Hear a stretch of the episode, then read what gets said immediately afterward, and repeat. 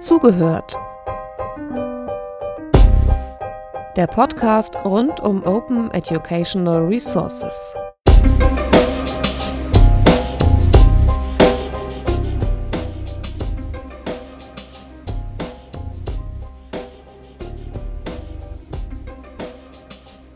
Okay, dann ähm, heiße ich euch ganz herzlich hier im Öhr-Sendebus willkommen. Ähm, wir berichten hier aus dem Öhr-Sendebus, der hier in der Pumpe im Hof steht und ähm, die Interviewpartner beherbergt jetzt als erstes nach der 14 Uhr Session ähm, André Herms und Wolf-Dieter Zimmermann. Heiße beide ganz herzlich hier willkommen und vielleicht könnt ihr euch ganz kurz vorstellen. André. Ja, André Hermes ist mein Name. Ich bin äh, Lehrer am Gymnasium Ursula Schule in Osnabrück. Ich unterrichte da Erdkunde, Sport und äh, jede Menge Medienbildung auch und bin auch Medienberater für meine Schule. Das heißt, ich äh, unterstütze die Kollegen, wenn es darum geht, ähm, digital unterstützt zu lehren. Und ähm, ja, das ist so mein Aufgabenbereich. Und lehrst auch selber digital, gehe ich mal davon aus. Ja, sehr gerne. Und äh, blogge auch darüber ganz gerne. Wie ist dein Blog? Wie heißt der? www.medienberaterbloggt.de in einem durch. Okay, werden wir verlinken. Wolf Dieter, was gibt es von dir zu wissen? Ja, ich war bis äh, 2011 Leiter des Stundenseminars in Neuss. Heute ist das Zentrum für schulpraktische Lehrerausbildung, also die Ausbildung hat sich ein bisschen geändert. Ich habe in äh, Neuss in den beiden Seminaren, die da waren, eins für Grundschule und eins für Gymnasium und Gesamtschule, dafür äh, geworben, erfolgreich, dass wir in der Ausbildung ausschließlich freie Software verwenden und nichts anderes. Und das ist äh, vom ganzen Kollegium breit getragen worden und hat viel auch an Fortbildung, an, an äh, Wegräumen von, von Vorurteilen hier äh, zur Folge gehabt hier. Aber ich glaube, dass das äh, ein bisschen nachhaltig ist. Ich glaube, die tun das heute noch. Und es gibt noch ein paar andere Seminare, die sich auch so mal auf diesen Zug begeben ha haben. Das Ministerium allerdings ist uns diesem Zug nicht gefolgt. Hm. Hm. Das heißt aber, was passiert an den Schulen? Das heißt, es ist eher vielleicht so eine Art Graswurzelbewegung, dass an den Schulen tatsächlich einiges passiert. Würdest du das so sagen? Oder was kannst Sagen du wir mal erzählen? so, wir, ich habe immer wieder gehört, dass Referendare, die an einer Schule waren, dann auch wirkungsvoll wurden. Dass sie gesagt haben, wir ähm, arbeiten mit freier Software. Das hat auch soziale Gründe. Äh, kein, äh, keine Schule, kein Seminar, keine Medienbildungsstätte kann es sich erlauben, Schüler zu Raubkopien einzuladen. Das passiert aber jede Menge. Also ob man jetzt Adobe, Photoshop oder sonst irgendwas nimmt, irgendwelche hochpreisige Software, die wird äh, häufig dann von Lehrern mitunter dann liegen gelassen und den Schülern gesagt, ne, macht euch eine Kopie davon. Das ist illegal. Also ich lehne das sowieso ab. Gute Software soll auch gekauft werden können und die Schulen haben dies Geld, also aus meiner Sicht überhaupt nicht und sollten dann an der Stelle auch sagen, konnten wir gucken nach Möglichkeiten, das zu ersetzen, denn die Schüler lernen an GIMP genauso wie so eine Software arbeitet oder was hinten dran ist und müssen dafür nicht Adobe haben und 800 Euro für eine Lizenz, ich weiß nicht, was sie kostet, ungefähr wird das da sein. Mhm. Und das, ich glaube schon, also Graswurzel ist vielleicht kein schlechter Begriff. Es verbreitet sich. Also äh, Leute, mir haben schon äh, Schul äh, Schulleiter gesagt, wenn wir wissen, die kommen von Neuss, dann wissen wir, die haben zumindest mal so eine Grundidee von der Geschichte. Und das Ausbildung ist, wie gesagt, die letzte wirkliche Station vor der Weiterbildung oder vor der Fortbildung Mhm. hier. Ne? Wie ist es bei euch an der Schule? Wie setzt sich das da durch? Bei uns ähm, haben wir seit vielen Jahren äh, auch den Drang zu äh, freier Software. Wir haben mit äh, dem Open Office System unsere informationstechnische Grundbildung äh, gemacht. Ähm, das und wir arbeiten mit Moodle, also auch als äh, Mhm. Open Source äh, Plattform. Äh, das hat tatsächlich zum Teil funktioniert. Ähm, ich habe alle Schüler ab der 5 entsprechend äh, fortgebildet. Das heißt, die müssen den ganzen ITG-Kram mit Open äh, Source Programmen machen. Ähm, und sind damit auch geschult, haben dann auch später in der, wann haben wir das? In der siebten Klasse eine Fortbildung in Präsentationsprogrammen gekriegt, beziehungsweise in Impress war es dann, ne, von Mhm. OpenOffice auch. Äh, Dennoch, ähm, der Drang zu kommerziellen Programmen ist, ist groß, sowohl bei den äh, Kollegen als auch äh, bei vereinzelten Schülern. Und ähm, ja, das Problem ist, wenn die dann halt ein Referat halten sollen und äh, mit ihrem Material kommen und das ist nur also mit, mit PowerPoint oder mit einem äh, Pendant von Apple dann entsprechend äh, erstellt und dann stecken die das in den Schulrechner und es läuft nicht. Das führt zu Frust auf allen Bereichen. Bereichen. Würdest du denn eine Chance sehen, den Schülern zu sagen, hier, wie ihr das macht, ist mir egal, aber es muss ein freies Format, ein offener Standard sein? Als Forderung, dass ich als Lehrer sage, hier, ihr bringt dieses Produkt mit in einem Format, was wirklich alle lesen können. Also mit äh, PowerPoint erstellt, aber dann als ODP gespeichert. Wie auch PDF. immer, weil ich den Sch äh, Schülern ja auch nicht vorschreiben mhm. möchte, womit sie arbeiten müssen. Sie müssen im Prinzip nur den Produktionsprozess hinkriegen und den verstehen. Die sollen ja nicht irgendwelche Oberflächen abliefern, sondern die sollen begreifen, worum es Ne? Deswegen mhm. wird eine PowerPoint auch nur dann gut, wenn der Schüler wirklich verstanden hat, worum es da geht. Und ist es nicht auch so, dass die Schüler vielleicht gar nicht so sehr das Problem sind, weil die sind ja eh oft viel weiter, sondern dass es auch oft an den Lehrern scheitert? Also ich, ich habe das bei meinem, bei meinem, einem meiner Kinder erlebt, dass der mit Prezi irgendwas präsentieren wollte und dann war die Lehrerin völlig überfordert und war, es gab auch gar kein WLAN und kein Internet, sodass das also gar nicht funktioniert hat. Mhm. Also ich würde sagen, es, das kann man nicht so genau festmachen. Es gibt äh, Lehrer, die damit nicht umgehen können und es gibt Schüler, die damit nicht umgehen können. Also diese, äh, diese Aussage, dass äh, Schüler das ja schon mit der Muttermilch aufgesaugt haben und alle, wie nennt man das, äh, Digital Natives sind, ja, ja. das, ist, kann das ich nicht, nicht, kann ich nicht bestätigen. Nee, überhaupt nicht. Also wenn man einen Schüler zum Beispiel mal fragt, welches Betriebssystem auf seinem Smartphone ist hier, es wird sicher welche geben, die das wissen, aber die allermeisten haben keine Ahnung, weil das auch nicht der Zweck der Übung ist. Wisch, mhm. wisch, wisch, eben kurz eine SMS und äh, also so mal diese Oberflächenbedienung hier, das finde ich eines der größeren Probleme. Jetzt auch, wenn man Apple hat, zum Beispiel eine wunderbare Maschine, mit der man gut arbeiten kann, aber es ist nicht dafür gedacht, hinten dran zu gucken hier. Mhm. Und äh, sagen wir mal, ich sitze ja für die Free Software Foundation hier, ähm, Europe. Ähm, Software hat bestimmte Qualitäten, damit man sie teilen kann. Sie muss frei sein, sie muss äh, veränderbar sein, sie muss verstehbar sein. So, und es muss, gibt bestimmte Bedingungen, unter denen das weitergeben wird. Nur so bin ich der Meinung, kann man wirklich Wissen teilen. Ja, jetzt sind wir wieder bei den 5R, die ja ganz wichtig sind für Open Educational Resources. Ähm, ich hätte noch eine Frage, was unterscheidet denn jetzt diese OER auch von dem klassischen Tauschhandel? Weil das gab es ja auch schon in den Schulen immer, dass der eine Lehrer dem anderen halt seine äh, Materialien weitergegeben hat und gesagt, hier, das darfst du gerne verwenden. Wo, wo ist nach deiner Meinung, André, der Unterschied jetzt? Das gibt es ja nach wie vor, auch äh, sporadisch. Äh, aber durch die Digitalisierung und die Möglichkeiten des Vernetzens und Austauschens ähm, ist halt eine Sache ganz wichtig geworden, nämlich die Legalität. Das heißt, ich muss mhm. mein Material jetzt, wenn ich es nicht als Kopie, als äh, Papierkopie ins Fach meines Kollegen gebe, sondern digital auf eine Plattform stelle, wo er das runterladen kann, muss es halt rechtlich sauber sein. So, und dann kommt der, werden OER auf einmal äh, wichtig, und zwar sehr wichtig. Mhm. Richtig. Also mal untermöglich, der Umfang dessen, was da geteilt wird, ist natürlich größer. Wenn ich einem Kollegen ja. was gebe, ist es ein Papier. Wenn ich sage hier, also den Vortrag, den ich eben gehalten habe, der, da sind keine lizenz, lizenzrechtlich problematischen Sachen drin, stelle ich auf eine Website, dann können die Leute sich den abholen verwenden, verändern. Die dürfen damit machen, was sie wollen hier. Also es gibt ja diese Lizenz auch bei der freien Software GPL, dass man wirklich reingucken kann in den Quellcode. Also anders als bei Microsoft-Produkten vielfach der Fall ist, dass der äh, Quellcode zu ist, sondern der bei äh, GPL ist der offen, kann verwendet werden, verstanden werden. Und wenn man jetzt Produkte hat, wie meinetwegen Papiere, also OER arbeitet viel mit der Creative Commons License, dass sie dann sagen, alle dürfen dieses Material verwenden. Das heißt, man kann sich manche Arbeit, äh, man muss alles Material, finde ich, auf eine Schulklasse umsetzen. Mhm. Also das, da kommt man nie drum herum. Aber wenn man schon ein paar gute Ideen hat, die dann zu nehmen, so ungefähr, ist es eine Form von Kooperation und von Wissenteilen, die ich persönlich sehr schätze. Mhm. Und ähm, du hast auch vorhin gesagt, André, dass man die Lehrer verführen sollte, das zu nutzen. Was wäre jetzt deine Strategie? Nun, wir haben ja äh, einiges zu bieten. Ne? Also äh, erstmal die Möglichkeit des, des Austausches. Äh, also wenn ich etwas reingebe, ich kriege ja ich kriege ja auch wahnsinnig viel zurück. Also wenn man diese Plattform nutzt, dann hat man auf einmal einen riesen Fundus äh, zu einem bestimmten Thema, das man mhm. gerade gesucht hat. Das ist das eine. Und dann, äh, wenn ich auch meinen Unterricht etwas anders gestalte, nämlich äh, digital unterstütze und Schüler produzieren lasse beispielsweise, dann äh, das ist so die Rückmeldung, die von den Kollegen kommt, die das ausprobieren und sagen dann, André, Wahnsinn.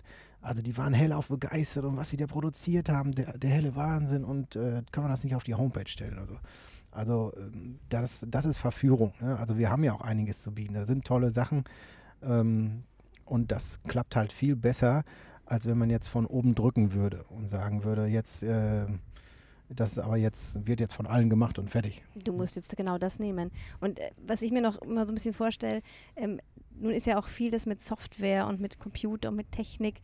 Das könnte ja auch den einen oder anderen abschrecken. Also ich bin jetzt auch nicht unbedingt so der große Technik-Freak und ähm, Free Software Foundation zum Beispiel, das hört sich ja auch schon relativ technisch an. Wie würdest du denn Lehrer oder jetzt Leute, die auch nicht so internetaffin sind, verführen, Wolf Dieter, dass sie auch tatsächlich noch tiefer in das ganze Thema einsteigen? Also verführen ist, finde ich, ein bisschen ein schwieriger Begriff hier. Äh, denn eigentlich geht es ja darum, dass die Kollegen eine exzellente Arbeit machen und dadurch un mit allem unterstützt werden sollen, was nur irgendwie geht. Und da finde ich, sag mal, die Möglichkeiten der Digitalisierung eine hervorragende Möglichkeit. Und äh, verführen will ich insofern nicht, sondern ich möchte gerne, dass die, dass die Jetzt gibt es auch noch ein Foto. Na klar. Äh, also, dass die, sagen wir mal, aus, äh, aus eigener Einsicht sozusagen anfangen zu sagen, ja, wir nutzen die Möglichkeiten, die es da gibt. Und äh, insofern, also die Free Software Foundation ist eine, eine Bewegung, die eben diese vier Freiheiten, die ich vorhin erwähnt habe, ähm, groß hält und als Anforderung auch an Vereine, an äh, Kirchen, an ja, sogar an Kirchen auch oder natürlich an die Politik vor allem hat hier. Das ist viel Arbeit hier so. Und ähm, also ich war nicht in der Free Software Foundation, als ich Lehrerausbilder war. Und als ich 2011 aus der äh, Arbeit ging, habe ich gesagt, das ist eine, eine gute Idee zu unterstützen sozusagen, weil ich eine Form von Unabhängigkeit eigentlich liebe, die mit Vereinen eher weniger zu tun hat. Mhm. Aber der Free Software Foundation, finde ich, die hat eine eine Perspektive und hat einen, einen, einen, Auftrag an sich selber, dass man mit den Quellen eben arbeitet. Und ich als evangelischer Theologe von Hause aus weiß, das ist das einzig Wahre, wirklich mhm. an die Quellen gehen zu können. Nicht zu müssen. Also die müssen nicht die Rechner auseinanderschrauben, eine Festplatte ausbauen, um das zu verstehen. Aber sag mal, was hinten dran so an, an äh, Beispielsweise, wenn die Schüler mit, einer, mit einem äh, Smartphone hier einen Film drehen, hm. Ihnen beizubringen, welches Format man dann hat, wie das Ganze gemacht wird, wie das weiterverarbeitet wird, welche Verrücktheiten die Hersteller sich ausdenken, wenn es um die Formate von, von Videoproduktionen geht hier, Codex und solche Sachen alles hier. Ne? Das muss aus meiner Sicht offen sein. Da müssen die Schüler eine Möglichkeit haben, hinten dran zu sehen. Nicht alle. Also ich will hier auch nicht als Technikfreak oder sowas hier, der bin ich definitiv überhaupt nicht hier, also nicht so gelten hier.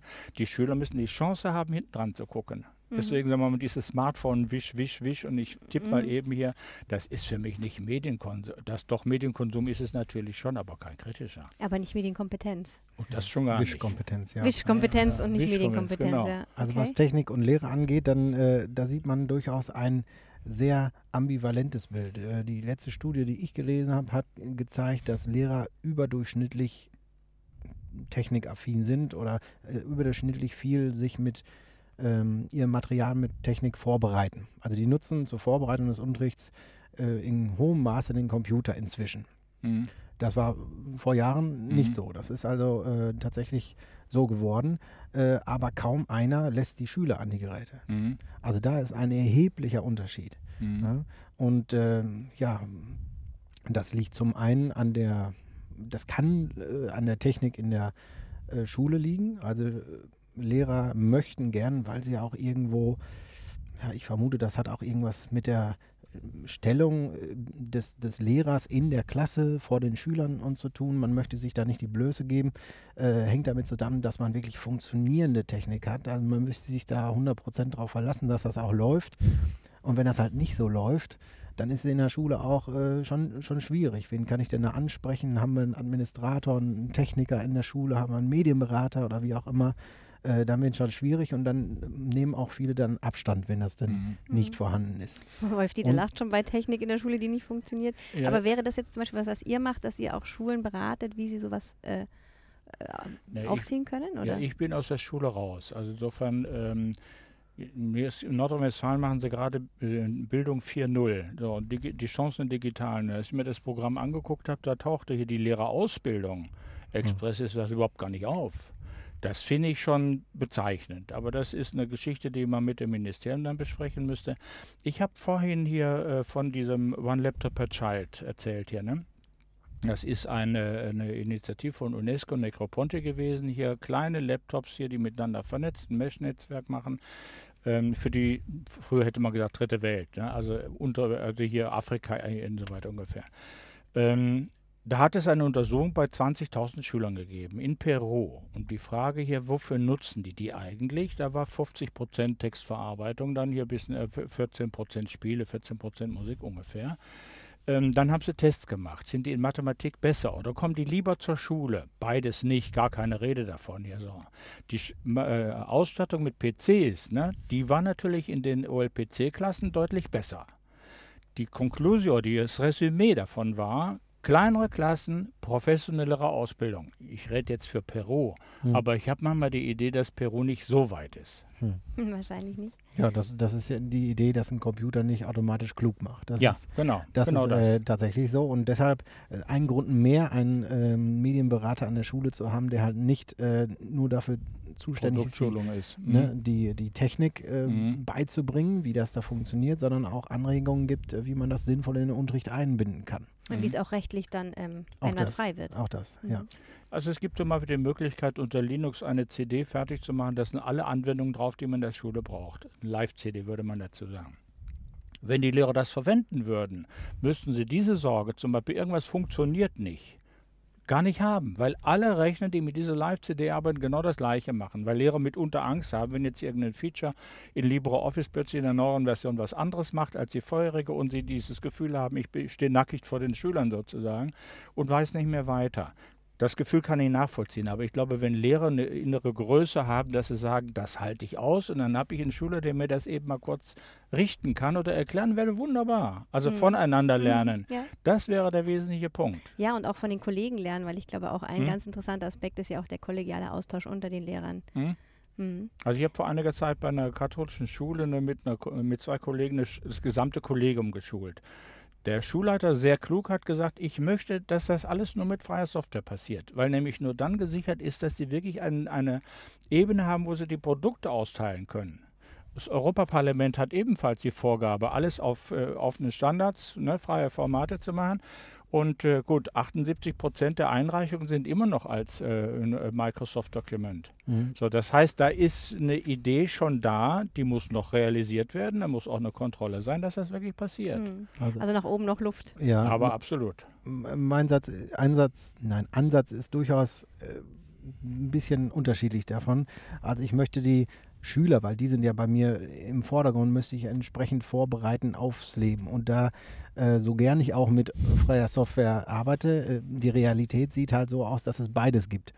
Und äh, deshalb werden meine Kurse, also die sind bisher schwerpunktmäßig oder zu 90 Prozent mit äh, Open Office äh, gemacht, aber ich, die werden halt entsprechend diversifiziert jetzt. Das heißt, die machen äh, einmal lernen sie, wie, was weiß ich, mit Textverarbeitung irgendwas gemacht wird und das gleiche müssen sie dann mit äh, Word machen und das gleiche müssen sie dann mit ähm, dem Google Textverarbeitungsprogramm machen, sodass sie im Grunde genommen grundlegende Kompetenzen erwerben und nicht mhm. auf eine auf eine Software bezogen. Mhm. Ich hätte jetzt mich auch mehr auf, den, auf das Format bezogen. Mhm. Ich würde, wäre auch geduldig, wenn es mehrere konkurrierende äh, Softwaren gibt, die auf das Ziel hinarbeiten. Mhm. Sofort d'accord. Würde ich auch alles parallel einsetzen und gucken, was hat das eine für einen Vorteil und das andere für einen Vorteil. Ne?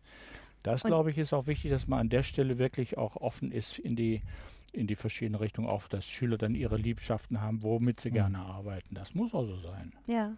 Und ähm, vielleicht zum Abschluss noch an euch beide die Frage, was euer Lieblings-OER-Material ist. Also was mögt ihr besonders gern oder welche Art ist euer Liebling in dem breiten Feld? Meine Güte, ist das eine Frage.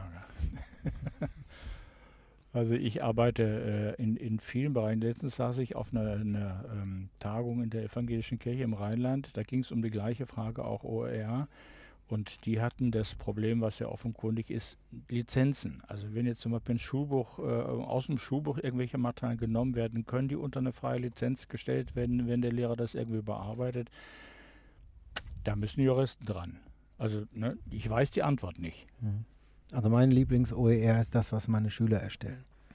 und zwar rechtlich sauber und äh, wo, wo ich wirklich sehen kann, ja, jetzt haben sie es verstanden, jetzt können sie das wirklich umsetzen.